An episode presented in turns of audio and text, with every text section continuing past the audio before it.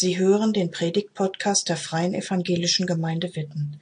Mehr über unsere Gemeinde finden Sie unter www.fegwitten.de.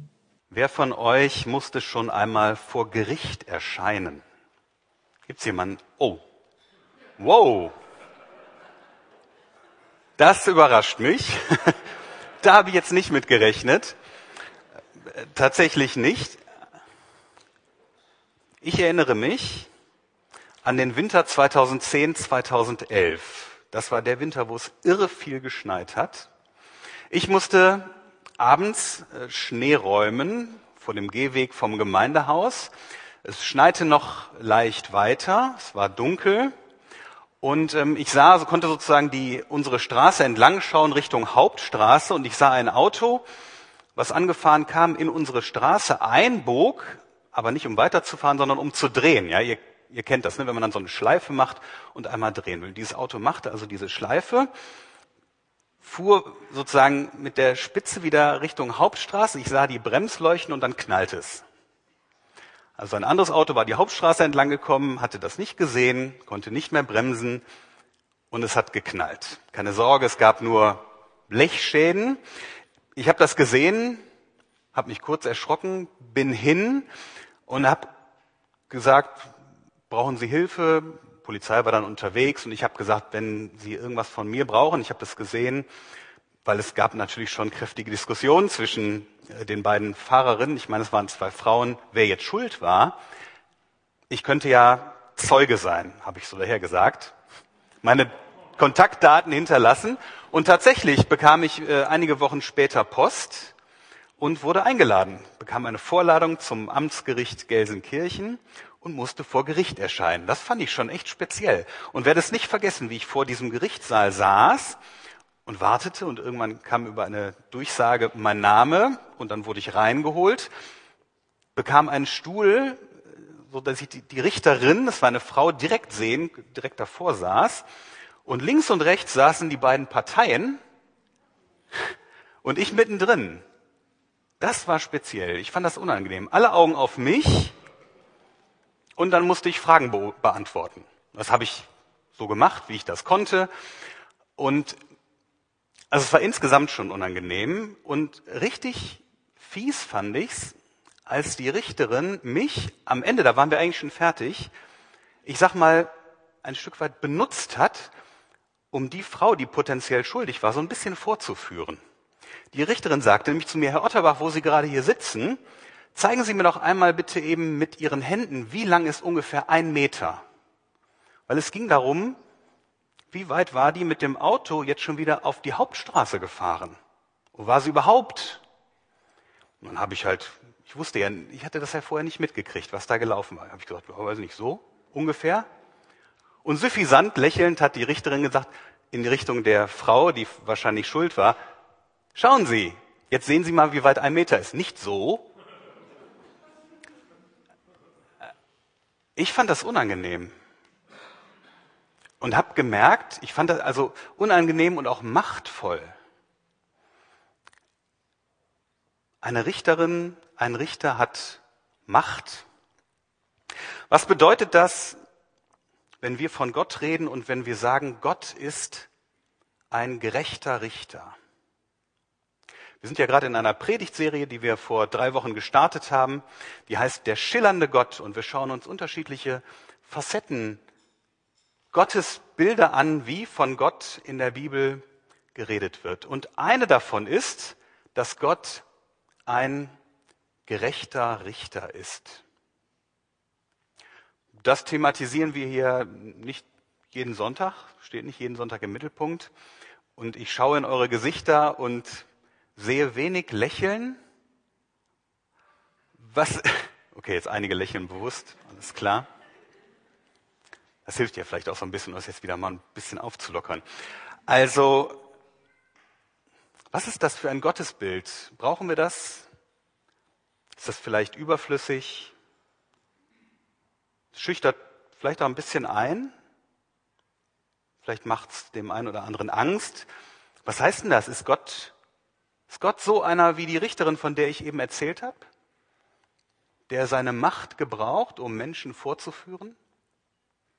Oder ist Gott so ein kleinlicher Erbsenzähler, der alles genau beobachtet, notiert und irgendwann kommt es dann so richtig dicke?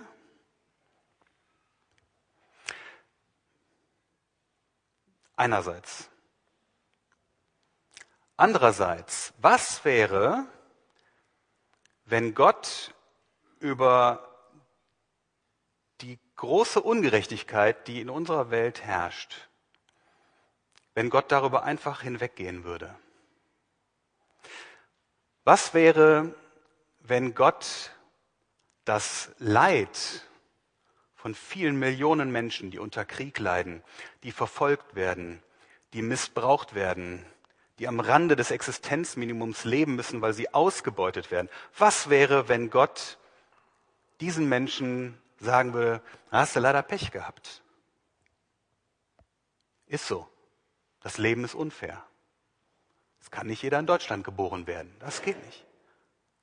Was wäre, wenn die Kriegsverbrecher und die Despoten und die Diktatoren wir müssen nur kurz zwei Tage in den Nachrichten zurückgehen. Was wäre, wenn die Mächtigen, die Täter, einfach so davonkommen? Wenn Gott sagen würde, ja, ist halt so. Was wäre dann? Ich finde, es ist eine sehr hilfreiche Perspektive, dass die Bibel davon spricht, dass am Ende der Zeiten Gott als ein gerechter Richter für Gerechtigkeit sorgen wird. Wie auch immer das dann ganz genau aussehen wird, das weiß ich auch nicht. Und was mit den Kriegsverbrechern ist. Das ist so die, der, der universale Horizont, die große Perspektive. Gott wird für Gerechtigkeit sorgen. Ich würde sonst verzweifeln, wenn ich darauf nicht vertrauen könnte angesichts dessen, was ich in unserer Welt erlebe. Aber was habe ich jetzt damit zu tun? Oder was hast du damit zu tun? Das ist dann die individuelle Perspektive auf jeden von uns persönlich. Und die nehmen wir jetzt in den Blick. Und ihr werdet merken, es hat etwas auch mit dem Anspruch zu tun, den Gott an unser Leben hat, den Gott an mein Leben und an dein Leben hat. Das ist ja was, was auch so ein bisschen unangenehmes Gefühl auslösen kann. Gott hat einen Anspruch an mein Leben, an dein Leben. Das ist auch herausfordernd, aber ich versichere euch, für die Predigt gilt wie sonst auch, das hatten wir schon im Januar mal, kein Anspruch ohne Zuspruch.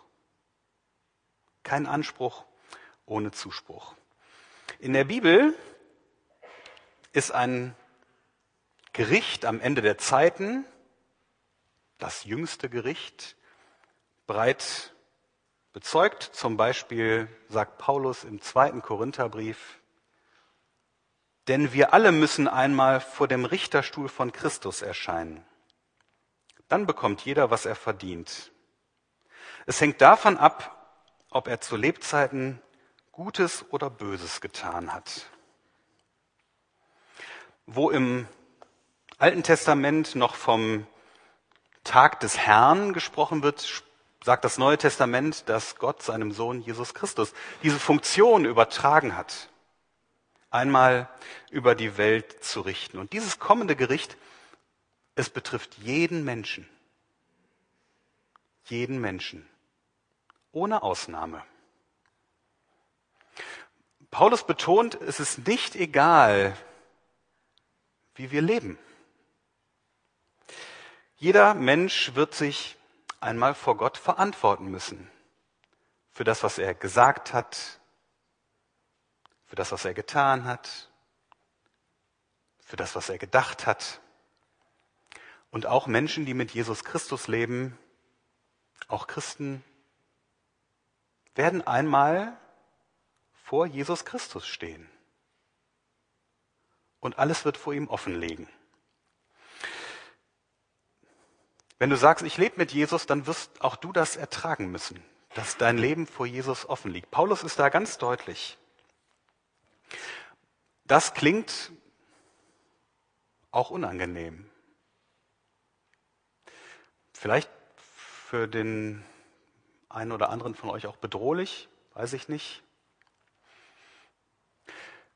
Aber dieses Gericht ist nicht einseitig negativ zu sehen. Und das ist eine wichtige Perspektive, die mir heute Morgen auch wichtig ist. Paulus schreibt im ersten Korintherbrief, Kapitel 4, Dafür soll man uns halten, für Diener von Christus und Verwalter von Gottes Geheimnissen. Nun verlangt man ja von Verwaltern, dass sie zuverlässig sind. Aber mir ist es völlig gleichgültig, ob ihr oder ein menschliches Gericht mich beurteilt. Ja, ich beurteile mich nicht einmal selbst. Ich bin mir zwar keiner Schuld bewusst, aber deswegen gelte ich noch nicht als gerecht. Nur der Herr kann über mich urteilen. Urteilt also nicht schon jetzt. Wartet, bis der Herr kommt. Da geht es dann auch ums Gericht. Er wird alles ans Licht bringen, was im Dunkeln verborgen liegt und die geheimsten Absichten enthüllen. Dann wird jeder von Gott gelobt werden, wie er es verdient.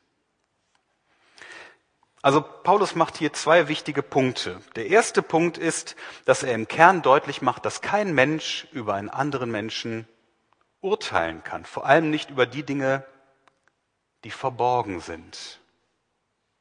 Du kannst zum Beispiel nicht über den Glauben eines anderen Menschen urteilen oder den bewerten. Ich habe gerade so den Eindruck, dass das ganz schön in ist, vor allem wenn man in die sozialen Medien schaut, auf Facebook oder auf Instagram. Also da sprechen Menschen anderen den Glauben ab in Kommentaren. Mich wundert das immer wieder, dass die einen den anderen den Glauben absprechen können, weil sie unterschiedlicher Meinung sind über bestimmte Themen. Mich wundert das. Und ich habe die Woche noch gedacht, Vorsicht, Vorsicht, wenn ich mit Menschen unterwegs bin, wie hier in der Gemeinde. Es gibt so viele unterschiedliche Arten, wie wir unseren Glauben leben und verstehen. Es steht keinem Menschen an, über den Glauben eines anderen Menschen zu urteilen. Nur Jesus kann das und wird das einmal tun. Und er wird ans Licht bringen, was in unseren Herzen, was darin verborgen ist, was eben niemand sehen kann. Und für Paulus ist das, das finde ich interessant, das kommende Gericht ja gar nicht bedrohlich oder unangenehm. Im Gegenteil. Paulus redet ja ganz positiv und das ist der zweite Punkt. Dieses Gericht gibt nämlich auch Anlass zur Hoffnung, weil jeder, sagt Paulus, schaut auf Vers 5 ganz am Ende, sagt, jeder wird von Gott gelobt werden, wie er es verdient. Also wenn es in diesem letzten Gericht um das geht, was wir getan haben, was wir gesagt haben, was wir gedacht haben, dann wird auch das ans Licht kommen, was gelungen ist. Jesus wird, ich sag mal so, die Früchte deines Lebens würdigen. Das, was daraus entstanden ist, was er in dein Leben hineingelegt hat. Das, was daraus entstanden ist, dass du die Liebe, die du von Gott empfangen hast, dass du die weitergegeben hast, in Worten, in Taten. Und wir wissen ja manchmal gar nicht, was daraus entsteht. Aber in diesem Gericht wird es ans Licht kommen. Das ist doch ein hoffnungsvoller Gedanke. Jesus wird eben auch Gutes ans Licht bringen. Und gleichzeitig gilt, und das können wir eben nicht verschweigen, dass es der Blick Jesu auf mein Leben, auf dein Leben auch schmerzen wird. Wenn nämlich das deutlich wird, was wir anderen Menschen angetan haben, was wir vielleicht unterlassen haben oder wo wir hinter den Möglichkeiten zurückgeblieben sind, die wir eigentlich hätten, die Gott uns zur Verfügung stellt. Und das, wo wir jetzt, ich kenne das ja auch aus meinem Leben, äh, über uns selbst dann vielleicht schon mal sagen, naja, komm, das war nicht so schlimm und ja, ja, ich habe doch Entschuldigung gesagt, passt schon alles und also ich habe manchmal das Gefühl, ich belüge mich manchmal auch so ein bisschen selbst und schiebe da so manches dann einfach beiseite. Also im letzten, in diesem jüngsten Gericht, im letzten Gericht, wenn wir der Wahrheit in Person gegenüberstehen, Jesus Christus, dann wird sich kein Mensch mehr belügen können, weil da alles vor Jesus offen liegt. Und ich, hab, ich fand die Woche mit der Predigt schon irgendwie herausfordernd. Und merke, dass es hat trotzdem immer noch so ein, hat was sehr Unangenehmes. Hat es auch für mich jetzt, während ich hier zu euch spreche und in eure Gesichter schaue. Und das, ich schaue in viele nachdenkliche Gesichter. Wenn wir über die letzten Dinge sprechen, so nennt man das in der Theologie, also in der Wissenschaft über Gott, gibt es so letzte Dinge, also dazu gehört die Auferstehung der Toten und dass Jesus mal wiederkommt und auch das jüngste Gericht. Wenn es darum geht, dann geht es immer auch darum, was können, was dürfen wir hoffen? Worauf vertrauen wir? Worauf gehen wir zu? Angesichts des Gerichtes. Und Jesus hat dazu etwas ganz, ganz Wesentliches gesagt. Ihr merkt, wir kommen jetzt so ein bisschen von diesem, gerade eben war Anspruch. Das macht vielleicht auch ein bisschen Druck. Jetzt gibt's Zuspruch. Jesus sagt in Johannes 3, Johannes 3, 16 bis 18, denn so sehr hat Gott die Welt geliebt, dass er seinen einzigen Sohn für sie hingab. Jeder, der an ihn glaubt, soll nicht verloren gehen, sondern das ewige Leben haben. Gott hat den Sohn nicht in die Welt gesandt, damit er sie verurteilt. Vielmehr soll er die Welt retten. Wer an ihn glaubt, wird nicht verurteilt. Wer aber nicht glaubt, ist schon verurteilt, denn er hat nicht an den geglaubt, der Gottes einziger Sohn ist. Wenn wir fragen, wie begegnet uns eigentlich Gott, der gerechte Richter? Wie begegnet er uns im Gericht, dann ist dieser Blick auf Jesus, finde ich, ganz wesentlich. Denn das ist die gute Nachricht heute Morgen. Das ist der Zuspruch. Der Richter im letzten Gericht, der Richter ist auch der Retter.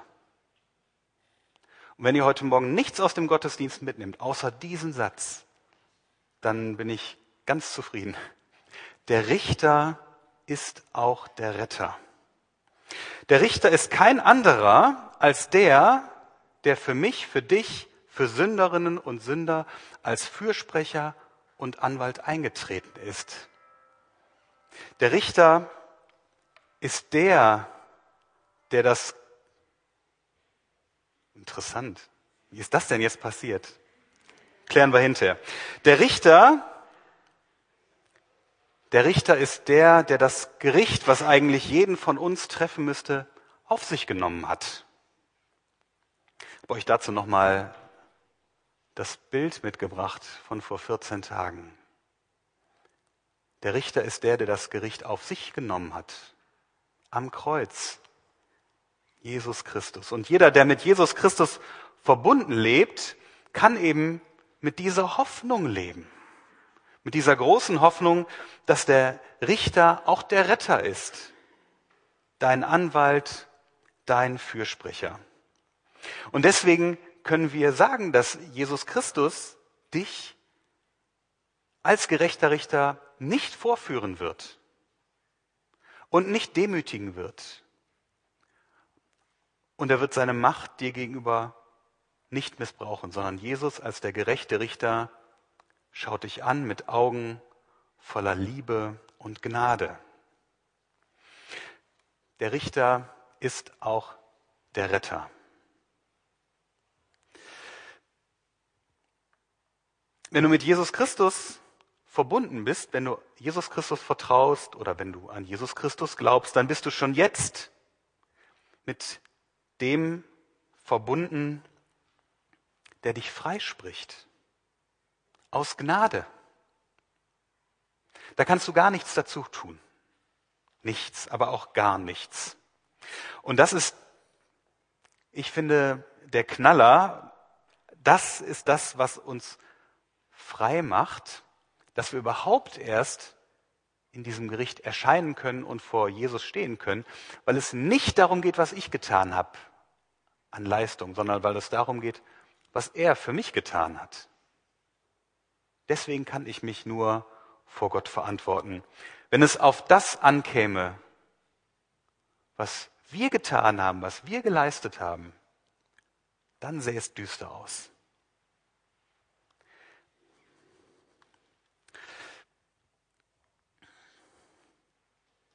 Die Perspektive, dass Jesus Christus einmal